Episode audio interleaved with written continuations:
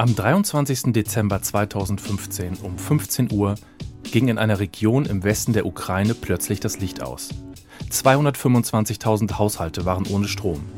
Es dauerte drei Stunden, bis die Stromversorger die Situation unter Kontrolle hatten. Es gibt ein verschwommenes Video aus einem der Kontrollzentren. Man sieht Bildschirme, Mauszeiger bewegen sich wie von Geisterhand. Im Hintergrund rätseln Mitarbeiter, was hier vor sich geht. Schließlich brachten sie das System schnell wieder in den ungestörten Zustand. Aber kann man Systeme auch so planen, dass dies von alleine klappt? Systeme, die menschengemachte und natürliche Störungen selber ausbügeln, damit der Blackout ausbleibt?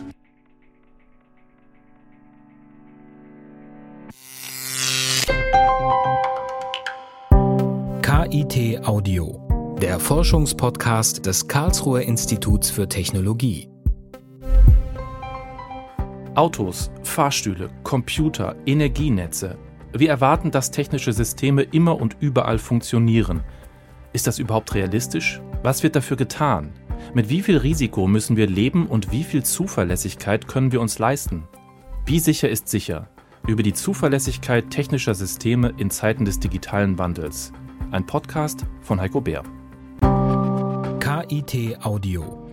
Forschung hören. Please listen carefully. Ich mache mich auf den Weg nach Karlsruhe. Dort treffe ich zwei Gesprächspartner. Einen Informatiker, Dr. Keller, und einen Mathematiker, Dr. Ottenburger. Vorab spreche ich allerdings mit Prof. Dr. Dr. Raffaela Hillebrand via Skype. Ihr doppelter Doktortitel verdankt sich einem eher ungewöhnlichen Umstand. Sie hat in Physik promoviert und in Philosophie. Und gerade diese Kombination erlaubt ihr einen besonderen Blick auf ein Feld, das zunächst nach reiner Ingenieurskunst klingt.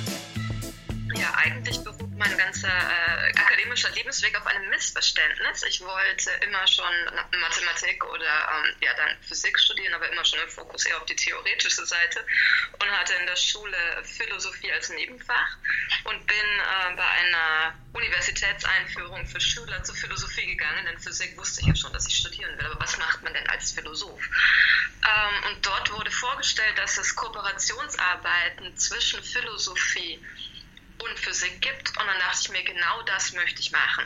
Es ging damals in den vorgestellten Projekten um Promotionen, aber da ich ja keine Ahnung vom akademischen Leben hatte, wusste ich auch nicht so genau, was das ist oder wo ich das platzieren sollte. Heute ist Frau Hillerbrand Professorin für Technik, Ethik und Wissenschaftsphilosophie am KIT. Es ist eine Schnittstelle. Und bevor wir uns konkreten Zuverlässigkeitsproblemen, etwa der Energieversorgung oder der heimischen Bohrmaschine zuwenden, möchte ich klären, wie man grundsätzlich, also konzeptionell, diese Probleme überhaupt angeht, indem man Fragen stellt. Ja, die Fragen, die mich getrieben hat, sind, glaube ich, die, die viele umtreiben. Äh was, was kann uns die Physik über die Welt sagen? Ähm, wie, wie, gut geben physikalische Theorien unsere Umwelt wieder? Ähm, muss ich das ähm, at face value interpretieren? Ähm, ist die Welt wirklich so in den kleinsten Teilen, wie es mir die Quantenmechanik sagt? Oder ist es eher, dass die Quantenmechanik eher eine Analogie wie für das, was in der Natur vielleicht vorgeht? Das ist ja eine, eine sehr große generelle Frage. Haben Sie da schon äh, quasi Antworten drauf gefunden? gestellt. Aber ähm, ich bin mittlerweile auch mit den kleinen Fragen zufrieden. Nun, kleine Fragen ist natürlich relativ, um das ein bisschen einzuordnen. Im Nachgang der Nuklearkatastrophe im japanischen Fukushima 2011 beriet Hillebrand die Ethikkommission für eine sichere Energieversorgung, die Klaus Töpfer leitete. Im Team waren auch zwei Ethiker, ein Theologe und eben sie als Philosophin, die sich der grundsätzlichen Frage widmeten, welche Aspekte sollen berücksichtigt werden? Frau Hillerbrand fasst es so zusammen. Ob Kohle, Wind oder Wasser, jede Technik, jede Nutzung, jedes System birgt Vor- wie Nachteile, die es eben abzuwägen gilt. Ihre Arbeit ist also vor allem konzeptionell. Ich spreche mit Frau Hillerbrand über den Hackerangriff, den Blackout in der Ukraine und die sich anschließende Frage, wie sicher ist sicher? Ähm, die Digitalisierung in vielen Bereichen ähm, in dem Fall im, Strombereich bringt gewisse Gefahren mit sich. Also sie wird immer groß mit Hoffnungen verknüpft, wie ähm, dass wir viel einfacher die Einspeisung der intermittenten erneuerbaren Energien regeln können. Und damit Digitalisierung im Strombereich ähm, zur, ähm, zu einer nachhaltigen Energieversorgung beitragen kann. Das ist sicherlich ein Versprechen, das sich äh, unter Umständen einlösen lässt oder es scheint so, als ob es sich einlösen lässt. Aber ähm, welche Gefahren äh, für Privacy, äh, Privatheit von eigenen Daten, zum Beispiel durch Smart Meter, gegeben sind und für dann in Turn wieder für die Sicherheit des Stromnetzes. Vielleicht sollte ich hier ganz kurz einen Begriff klären. Er wird noch öfter fallen. Smart Meter. Das ist im Grunde ein digitaler Stromzähler, der Daten an Energieversorgungsunternehmen schickt und das Versprechen ist, wie eigentlich immer bei digitalen Neuerungen, mehr Transparenz, mehr Annehmlichkeit und mehr Effizienz. Die Kehrseite des Versprechens mehr Abhängigkeiten, mehr Angriffsfläche, mehr Komponenten, die ausfallen können. Theoretisch. Das sind natürlich Probleme, die dann real werden und die ähm, tatsächlich in der Öffentlichkeit noch nicht so angekommen sind, nicht diskutiert werden, weil natürlich alles, was mit Digitalisierung verbunden ist, erstmal eine Annehmlichkeit bringt und nicht nur eine Annehmlichkeit, sondern einfach in unserer heutigen stark beschleunigten Gesellschaft auch manchmal einfach eine Notwendigkeit ist. Ja, ich habe vielleicht einfach überhaupt nicht mehr die Zeit, meinen Kühlschrank wie in der klassischen alten Zeit äh, äh zu, erstmal nachzuschauen, ob er leer ist und zu befüllen. Das ist einfach, ich habe gar nicht mehr die Zeit und, und muss mich unreflektiert auf die Digitalisierung verlassen. Es geht also letztlich um ein Abwägen jedes Einzelnen. Was ist für mich wertvoller? Eine Annehmlichkeit oder höhere Sicherheit? Mehr Zuverlässigkeit oder mehr Privatsphäre? Und über das Individuum und den einzelnen Konsumenten hinaus ist es natürlich auch eine gesellschaftliche Aufgabe, diese Fragen zu beantworten. Damit immer eng verbunden der Begriff des Risikos. In der einfachsten Definition wäre das laut Frau Hillerbrand Schaden mal Eintrittswahrscheinlichkeit und schon gibt es ein Problem. Risiko in seiner engen Definition setzt immer voraus, dass wir eine Wahrscheinlichkeit angeben können. Und ähm, ich glaube, gerade für solche äh, neuen Techniken, relativ neuen Techniken oder neuen Gebrauch von äh, bekannten Techniken wie die Digitalisierung im Stromnetz, ähm, haben wir erstmal keine Erfahrungsbasis, auf die wir zurückgreifen können. Also wir können jetzt nicht mit die relative Häufigkeit von ähm, Hackerangriffen über die letzten 30 Jahre berechnen, weil das gab es halt einfach nicht. Wir wissen, was passieren kann, also was ähm, vielleicht das Worst-Case-Szenario ist, also Ausfall der Stromversorgung über den langen Zeitraum, so lange, dass auch sämtliche ähm, äh, Notfallversorgungen zusammenbrechen, aber wir können dem keine Wahrscheinlichkeit zuordnen. Und was für eine Konsequenz hat das dann für Ihre Bewertung? So ein klassischer entscheidungstheoretischer ähm, Ansatz, den jeder kennt, ähm, ist der des Vorsorgeprinzips. Man schaut sich einfach den Worst Case an und versucht den um jeden äh, Preis zu vermeiden. Das ist natürlich aber auch wieder eine Frage, was ich hier anwende. Wie groß ist denn der zu erwartende Schaden? Kann man sagen, dem entgegengestellt sind dann äh, Perspektiven wie zum Beispiel, also kommerzielle Interessen, zum Beispiel des Stromanbieters, der sagt, ich möchte nicht so viel investieren in eine Sache, die, wo man das Risiko gar nicht berechnen kann. Äh, dann gibt es noch regulatorische, äh, die regulatorische Seite. Ähm, also sind das quasi drei Faktoren, die so ausge pendelt werden müssen? Oder wie kann ich mir das vorstellen? Im Idealfall ähm, geht es in der regulatorischen Seite natürlich auch um ethische Aspekte. Ähm, das gilt für die Gesetzgebung auf, auf allen Ebenen. Ähm, die ökonomischen Aspekte sind nicht notwendigerweise den ethischen entgegengestellt. Sie sind nur alle ein, Teilaspekt davon. Also ökonomische Überlegungen sind natürlich auch in ethischen Überlegungen wichtig. Ja? Also es geht natürlich auch darum, ähm, ähm, wie viele Arbeitsplätze ähm, werden durch eine neue Technik geschaffen, durch die Digitalisierung? Ähm, wie viel kosten halt ein Betrieb? Wie wirkt sich das dann aus auf die, äh, auf die ähm, Mitarbeiter und so weiter? Das sind nicht Aspekte, die der Ethik völlig fremd sind. Es ist nur ein Aspekt unter sehr vielen und wenn man es ehrlich nimmt, meistens auch nur ein sehr kleiner Aspekt. Also in der realen Praxis gebe ich Ihnen recht. In der realen Praxis laufen die drei Dinge nebeneinander. Man muss irgendwie so ein Gleichgewicht finden.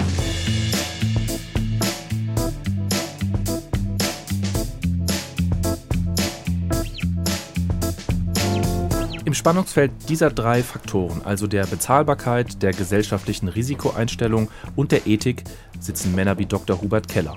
Herr Keller ist Fachgebietsleiter am Institut für Automation und angewandte Informatik des KIT. Ähm, stellen Sie sich so bitte mal vor.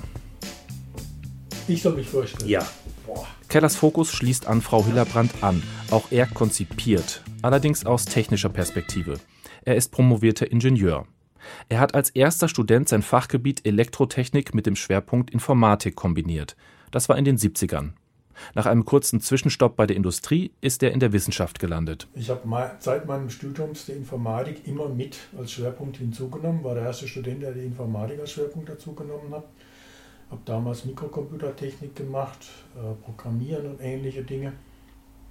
Und als ich an einem Kernforschungszentrum war, war die Frage, wie baut man Softwaresysteme, Realzeitsysteme genauso zuverlässig, wie man heute im Maschinenbau Maschinen baut. Und jetzt gehen wir zurück in die Zeit, als Computer noch riesige Schränke waren und die Vorstellung, so ein Gerät quasi am Arm zu tragen, völlig absurd.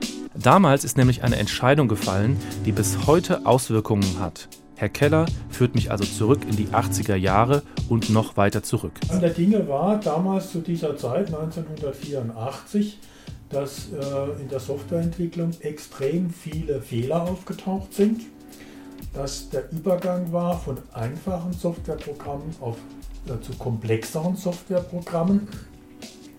Und man dann sowas ähm, überlegt hat, wie Softwaresysteme brauchen Architekturen. Die müssen in Bausteinen realisiert werden. Das heißt, mit einfachen Bausteinen realisiert man komplexere Bausteine, bis man dann das gesamte System hat.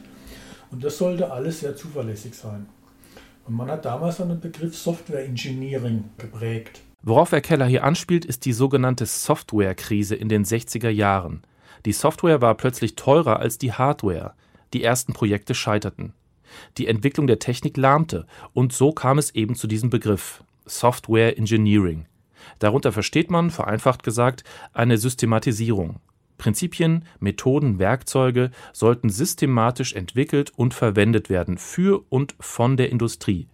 Ziel war es, die Fehlerquote in Software zu senken und die Zuverlässigkeit zu steigern. Und dann hat man versucht, Softwareentwicklungsumgebungen, Softwareentwicklungsmethoden zu definieren und so weiter. Und letztlich braucht man natürlich dann auch Programmiersprachen, die es erlauben, diese logischen Gebilde, was für eine Software man bauen will, in die Realität zu überführen, zu implementieren. Mhm. Und ich habe damals 1984 eine Analyse gemacht, welche Software, äh, welche Programmiersprachen für die Softwareentwicklung geeignet sind. Was gab es da für welche überhaupt? Das waren, wollte ich gerade drauf kommen, Modular 2 und die neue Sprache ADA. Und es sollte eine Sprache sein, mit der man Realzeitprogrammierung machen kann. Das heißt, zeitliche Bedingungen einhalten, definiert und auch mathematisch beweisbar aber dann auch die Typen, die man braucht, um Variablen zu definieren, mathematisch exakt zu definieren. Und es war damals nach der Softwarekrise eine große Ausschreibung, eine internationale, im wissenschaftlichen Bereich eine neue Sprache zu definieren, die Software Engineering unterstützt, die Realzeitprogrammierung unterstützt, die ein genaues Typkonzept beinhaltet. Und daraus entstand dann die Sprache ADA oder ADA 83 und ich war hier einer der ersten, der mit dieser Sprache gearbeitet hat. Ach so, kleine kulturelle Anmerkung. Der Name Ada geht auf Ada Lovelace zurück. Sie ist die Tochter des Dichters Lord Byron, aber noch viel wichtiger, sie gilt als erste Programmiererin und zwar in den 1840er Jahren. Aber zurück zu Herrn Keller im Jahr 2018. Es wird jetzt etwas komplizierter und ich bin überfordert. Das ist damals gar nicht erkannt worden, dass man äh, Software zuverlässig implementieren muss und auch kann, und zwar konstruktiv. Und ähm, wenn Sie den Bogen ganz schnell spannen zu heutigen Dingen, wir haben heute IT-Security-Probleme, die genau daraus gründen, dass man diese konstruktiven Zuverlässigkeitsanforderungen von 1982, 83 und 84 heute nach wie vor nicht realisiert. Woran liegt das? Na ganz einfach. Wenn Sie heute ein System haben, ähm, das zum Beispiel in C oder C implementiert ist, dann haben Sie nicht unbedingt eine vollständige Typinformation Ihrer Variablen. Ergo können Sie zur Laufzeit, wenn das Programm ausgeführt wird und Sie ein Datum einlesen, durch das Laufzeitsystem selbst nicht prüfen, ob das Datum korrekt ist. Das habe ich nicht verstanden. Naja, nehmen wir mal an, Sie haben, Sie wollen eine, eine, äh, einen Vektor einlesen. Ja. Also Sie wollen jetzt zehn Elemente einlesen einer bestimmten Länge und wenn Sie die einlesen, schreiben Sie die ja eine Variable. So. Wenn jetzt die Variable, die Sie haben, genau den Platz für diese zehn Werte hat und Sie bekommen aber nicht zehn Werte, sondern die bekommen 20 Werte Ja. Und schreiben die einfach ohne die wirklich inhaltlich sauber zu prüfen in den Platz für 10 Werte, dann müssen Sie ja die anderen zwei- äh, 10 auch noch irgendwo hinschreiben. Und die werden einfach im Speicher hinter die 10 bereitgehaltenen Plätze wird weitergeschrieben. Okay. So, wenn das jetzt eine Prozedur ist, die Sie aufrufen, die beispielsweise jetzt, also in einem Programm, eine, eine Leseprozedur aufrufen, die diese Werte irgendwo einliest. Und diese Prozedur bekommt statt 10 20 Werte. Dann überschreiben Sie in dieser Prozedur andere Variablen und möglicherweise Rücksprungadressen und springen dann aus dieser Prozedur nicht dahin zurück, wo Sie hergekommen sind, sondern wo ganz anders hin.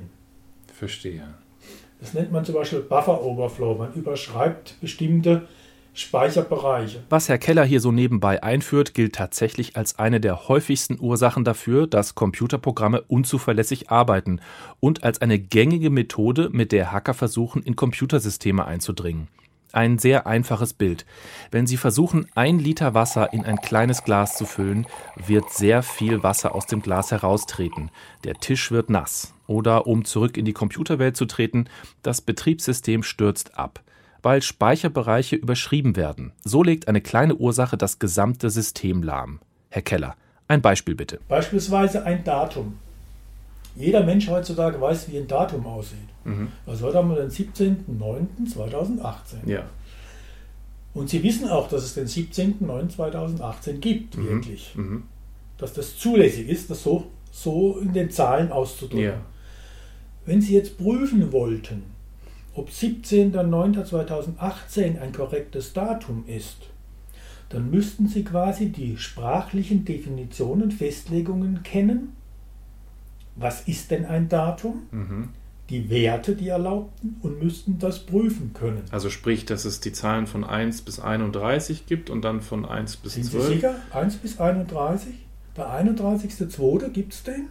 Wir wollen ja ein Datum in seiner Gänze prüfen können. Mhm. Und das ist äußerst kompliziert. Allein schon, jeder weiß, was ein Datum ist, aber allein schon die Prüfung, ob ein Datum, was man einliest, korrekt ist, ist extrem kompliziert.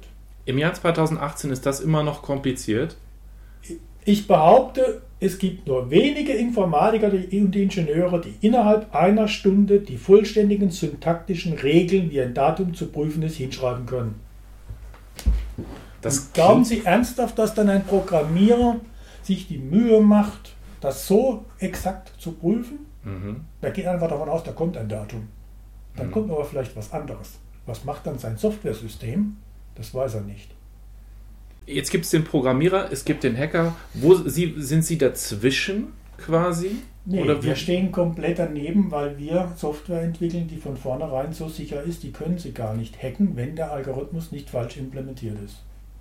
Gibt es das? Nicht Ja. hackbare Systeme? Ja, selbstverständlich.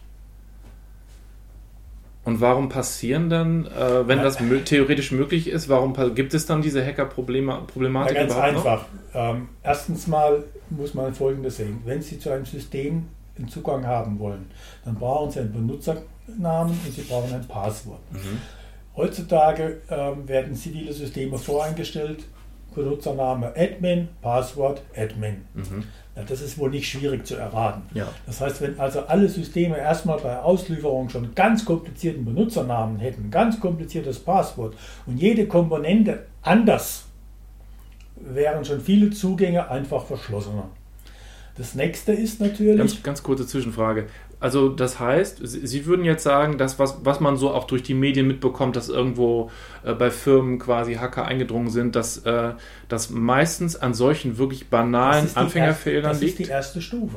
Das ist die erste Stufe. Und die zweite Stufe ist dann tatsächlich, dass diese Programme nicht so realisiert sind, dass die Eingabedaten tatsächlich wirklich vollständig geprüft werden. Und dann kommt sowas wie Buffer Overflow, Mhm. das heißt, wo Sie irgendeinen Puffer überschreiben, überschreiben benachbarte Speicherzellen, manipulieren Daten und manipulieren Adressen, Rücksprungadressen, Programmadressen. Und dann sind sie irgendwann drin. Das gilt querbeet von, von, von äh, Energieerzeugung, Wasserwerken, Autos, Home Automation, querbeet. Das heißt, ähm, habe ich es richtig verstanden, dieser Buffer Overflow wird sozusagen von Hackern bewusst herbeigeführt, ja. um dadurch dann Exakt. einzudringen. Ja. Verstehe. Dadurch, dass die wissen, dass bestimmte äh, Software da nicht genug prüfen und quasi eine offene Flanke bieten, können sie da eindringen. Also es sind etwa 70 Prozent aller äh, IT-Security-Probleme sind auf solche Sachen zurückzuführen. Mhm. Und dann ist natürlich der nächste Punkt, dass manche Software so komplex ist, dass sie gar nicht mehr testbar ist. Und wenn Software nicht mehr testbar ist, weil in der Regel sind die so komplex, dann können Sie nur hingehen und sagen, okay, ich muss versuchen, konstruktiv Sicherheit und Zuverlässigkeit erreichen. Das bedeutet? Das bedeutet, dass man sich sehr viel Mühe machen muss in der Analysephase, festlegen muss, was will ich wirklich haben, saubere Architekturen entwerfen und das Ganze dann auch sauber implementieren. Genau daran arbeiten Dr. Keller und seine Mitarbeiter, an zuverlässiger und sichererer Software, aber auch an Werkzeugen, die in der Industrie zum Einsatz kommen. Hubert Keller zufolge ist es also durchaus möglich, stets zuverlässige Software zu schreiben und auch die Vorstellung des genialen, alle Security-Hürden überwindenden Hackers wird dabei auf Normalmaß zurechtgestutzt. Ich hatte immer die Vorstellung, dass es quasi auch so eine Art äh, Hase- und Igel-Situation gibt, dass die äh, Hacker sich immer weiterentwickeln, dass diejenigen, die schützen wollen, sich immer weiterentwickeln und dass es quasi so ein ewiger Wettlauf ist zwischen diesen beiden Parteien. Nein, nein, Klingt jetzt bei Ihnen überhaupt nee, nicht so. Nein, also wenn man heute hingeht und A, die Software wirklich zuverlässig äh, implementiert, wenn man ähm, Verschlüsselungen korrekt implementiert, wenn Identitäten von Softwarekomponenten, von Kommunikationspartnern sauber festgelegt werden, wenn ein Schlüsselmanagement gemacht wird und Signaturen vergeben, ist es nahezu unmöglich, in diese Systeme einzudringen. Außer das Passwort wird gestohlen und der Zugang wird gestohlen. Mhm. Wenn das richtig implementiert wird, sind diese Systeme sicher. Das Heft des Handelns liegt also in der Hand von Entwicklern und Nutzern. Und damit kommen wir jetzt wieder in der digital vernetzten Gegenwart an, bei Frau Hillebrand, die fragt, wollen wir uns das leisten auf Kosten der Privatheit? Herr Keller geht sogar noch weiter. Wir sollten uns das erst dann leisten, wenn die technischen Voraussetzungen überhaupt gegeben sind. Und das hat ziemlich einleuchtende Gründe. Ja, weil heutzutage natürlich ähm, die Automatisierungssysteme, die überall zum Einsatz kommen, einmal entworfen wurden früher, in einer abgeschlossenen Welt betrieben zu werden. Mhm. Das heißt, Rechnerraum, Tür zu, nur mit Schlüssel aufmachbar. Mhm. Heutzutage sind diese Systeme alle komischerweise im Internet. Sie sind aber nicht dafür entworfen. Das bedeutet, diese ganze, gesamte Softwarearchitektur, die, die äh, konstruktive Sicherheit, ist überhaupt nicht gegeben, weil zu dem Zeitpunkt, als diese Systeme entwickelt worden sind, der Anschluss ans Internet überhaupt keine Frage war. Mhm. Und heute sind die Systeme, aufgrund dessen, dass man Industrie 4.0 und alles Mögliche machen will, sind die alle komplett vernetzt. Und damit sinkt erstmal Sicherheit und Zuverlässigkeit. Es braucht Sicherheitsprinzipien wie Redundanz und Fehlertoleranz. Bei der Konstruktion von Software genauso wie bei Geräteparks. Für Entwickler sind Sicherheit und Zuverlässigkeit ihrer Produkte gerade in Zeiten von Industrie 4.0 ein zentrales Qualitätsmerkmal. Daher erhöhen sie die Zuverlässigkeit kontinuierlich, steigern die Sicherheit und vermindern das Restrisiko. Stets gilt es also abzuwägen zwischen Sinn und Risiko. Also baue ich Autos mit Airbag? Natürlich. Füge ich Schwimmwesten bei? Nicht zwingend. Oder gar einen Fallschirm? Wohl kaum. Alles kann mehr oder weniger risikoreich sein, aber eben auch mehr oder weniger sinnvoll. Also je vernetzter, desto anfälliger. Ja. Und äh, also ich würde mal behaupten, jetzt dieser Trend der Vernetzung und Cloud Computing ist ja kaum noch quasi zurückzuführen, äh, oder? Also die Frage ist natürlich immer, ähm, wenn ich unten ein Messgerät habe muss dessen Wert tatsächlich irgendwo unter Cloud landen? Mhm. Oder reicht es, wenn ich irgendwie aggregierte Werte oder davon abgeleitete zentrale Werte irgendwo hinschiebe? Mhm. Also diese, diese Marotte, dass man alles, was unten gemessen wird, da oben überall nochmal haben muss, äh, halte ich für übertrieben.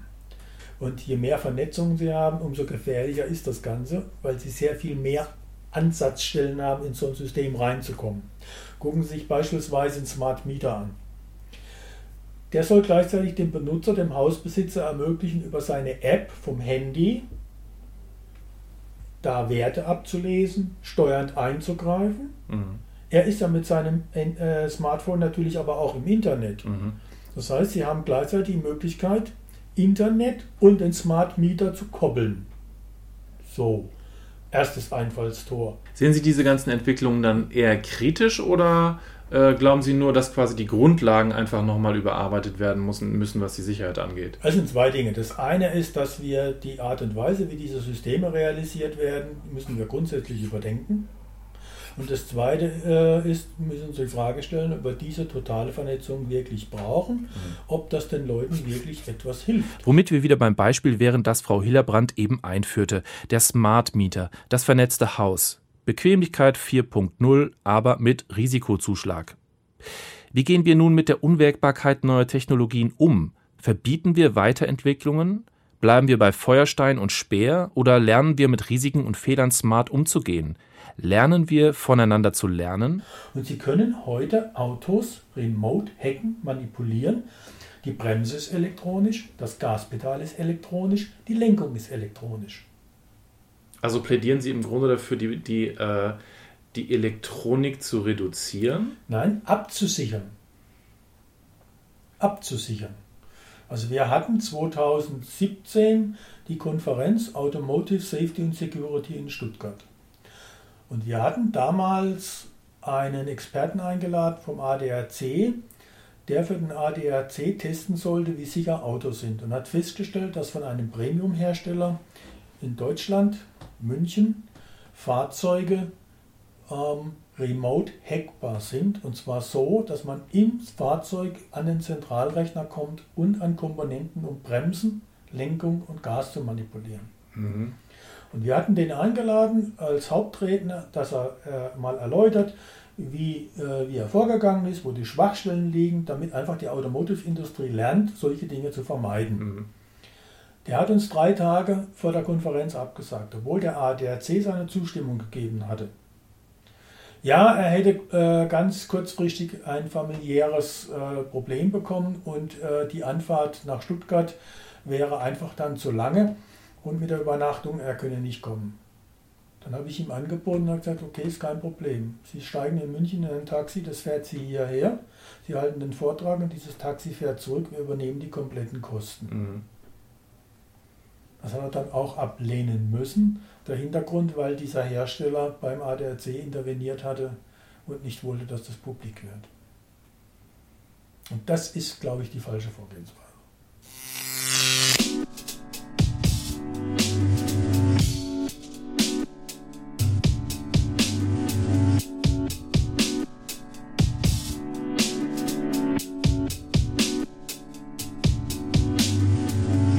Kurzes Zwischenfazit. Mit Frau Hillerbrand sprach ich über die konzeptionelle philosophische Herangehensweise, mit Herrn Keller über die konzeptionelle technische Herangehensweise. Beim großen Themenkomplex Wie sicher ist sicher? Zu guter Letzt soll es jetzt um systemische Lösungswege gehen. Ich treffe Dr. Sadib Simon Ottenburger. Er ist Mathematiker, hat in Bonn promoviert und nach zwei Jahren Elternzeit und einer Beschäftigung in der Wirtschaft arbeitet er jetzt im Institut für Kern- und Energietechnik des KIT sowie an dessen Center for Disaster Management and Risk Reduction Technology. Er forscht zur, ich zitiere, Resilienz kritischer Infrastrukturen wie der Stromversorgung. Resilienz, das ist ein Begriff, über den ich auch mit Frau Hillerbrand sprach. Es gibt verschiedene Definitionen, aber ich glaube, die ist aus meiner Sicht äh, eine vielversprechende ist, eine Widerstandsfähigkeit gegenüber externe, externen Störungen. Danke.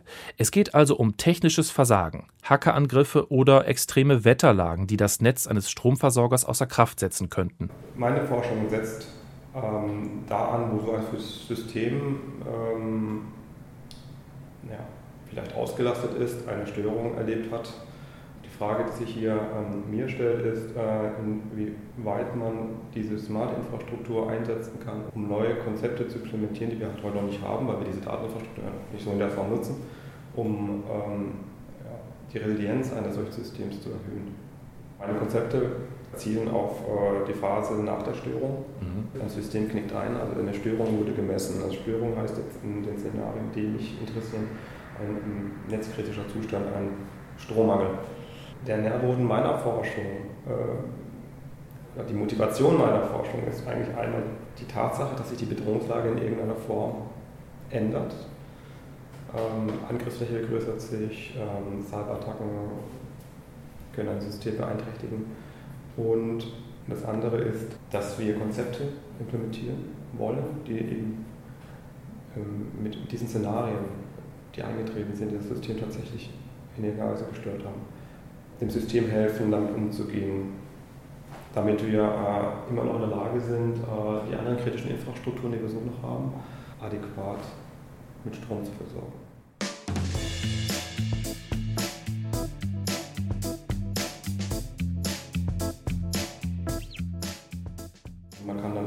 sprechen, ein System ist resilient gegenüber Cyberattacken oder gegenüber äh, diese Kategorien von Cyberattacken. Mhm. Oder, ähm, oder ist, ein System ist resilient gegenüber ähm, Erdbeben im Stärkebereich 2 bis 3. Und Resilienz bedeutet eigentlich ähm, nichts anderes als die Fähigkeit eines Systems aus einer, ähm, aus einer, einer gestörten Lage wieder in eine normale Lage zu kommen je weniger ein System einknickt nach einer Störung und je kürzer äh, die Phase der Erholung ist, bis das System wieder naja, die, ja, die Leistungsfähigkeit von vor der Störung hat oder mehr, umso resilienter ist das System. Mhm. Wenn Systeme gar nicht einknicken, sind sie natürlich maximal resilient. Das ist Ihr Endziel sozusagen. Ja, es gibt ja diverse Ansätze, wie man da vorgeht. Äh, natürlich darf man am Ende auch die Kosten nicht ganz vergessen.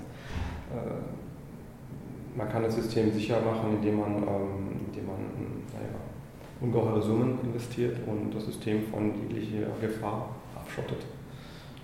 Ist aber nicht bezahlbar und mhm. ist auch nicht, äh, nichts, was, was die Gesellschaft will. Also es geht um, es geht um die Frage, ja, wie, welche ökonomischen äh, Resilienzansätze gibt es denn eigentlich? Aha, wir sind hier wieder bei Frau Hillerbrand, die an die verschiedenen Faktoren erinnerte, die in jede Abwägung von Zuverlässigkeit und Risiko hineinspielen. Also totale Sicherheit, nein, das ist also im Grunde kaum möglich. Auch damit müssen wir uns abfinden. Allerdings gibt es natürliche Methoden, um die Resilienz zu erhöhen. Wie würde eine Cyberattacke auf ein zentrales System ablaufen und wie äh, würde das System reagieren sozusagen darauf und dann in, in Abgrenzung dazu, wie würde das ablaufen bei einem dezentralen System?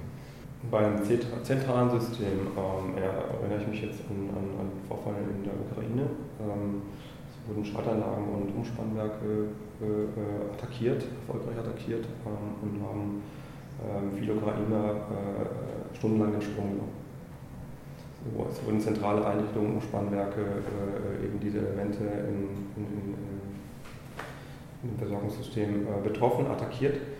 Ähm, die Bedrohungslage ist einfach eine ganz andere in einem Smart Grid von morgen. Stopp, kurz eingehakt. Ein Smart Grid ist im Grunde ein intelligentes Stromnetz. Wie viel verbraucht wird, wie viel hergestellt wird, wie viel gespeichert wird, all das wird permanent in Echtzeit gegeneinander abgewogen.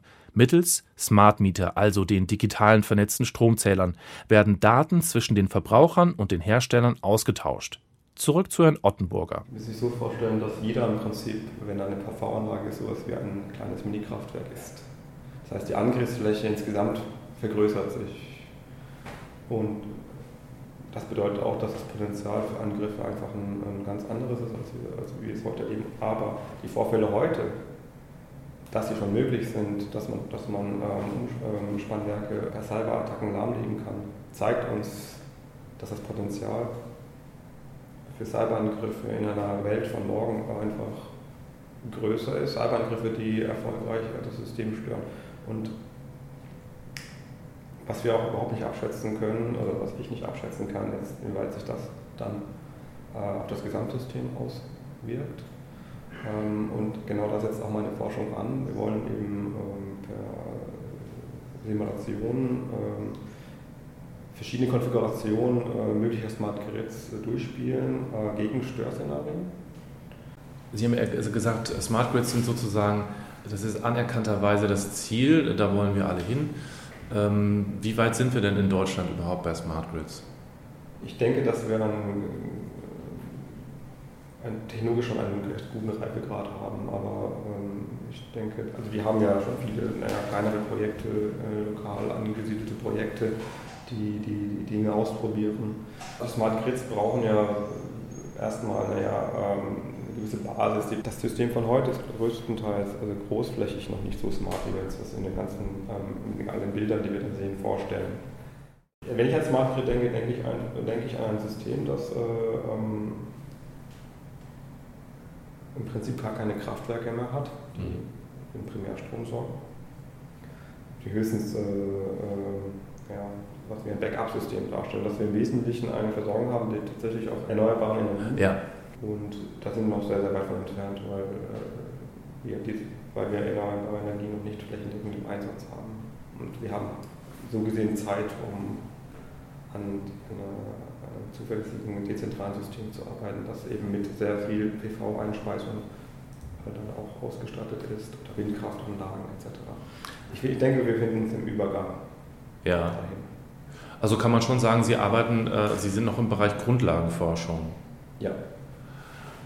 Wenn Sie sich jetzt mal ganz weit aus dem Fenster lehnen würden für einen Moment, ähm, könnten Sie so ein zeitliches Szenario sich vorstellen? Ähm, wo das auf uns zukommt, äh, dass das tatsächlich umsetzbar ist, flächendeckend?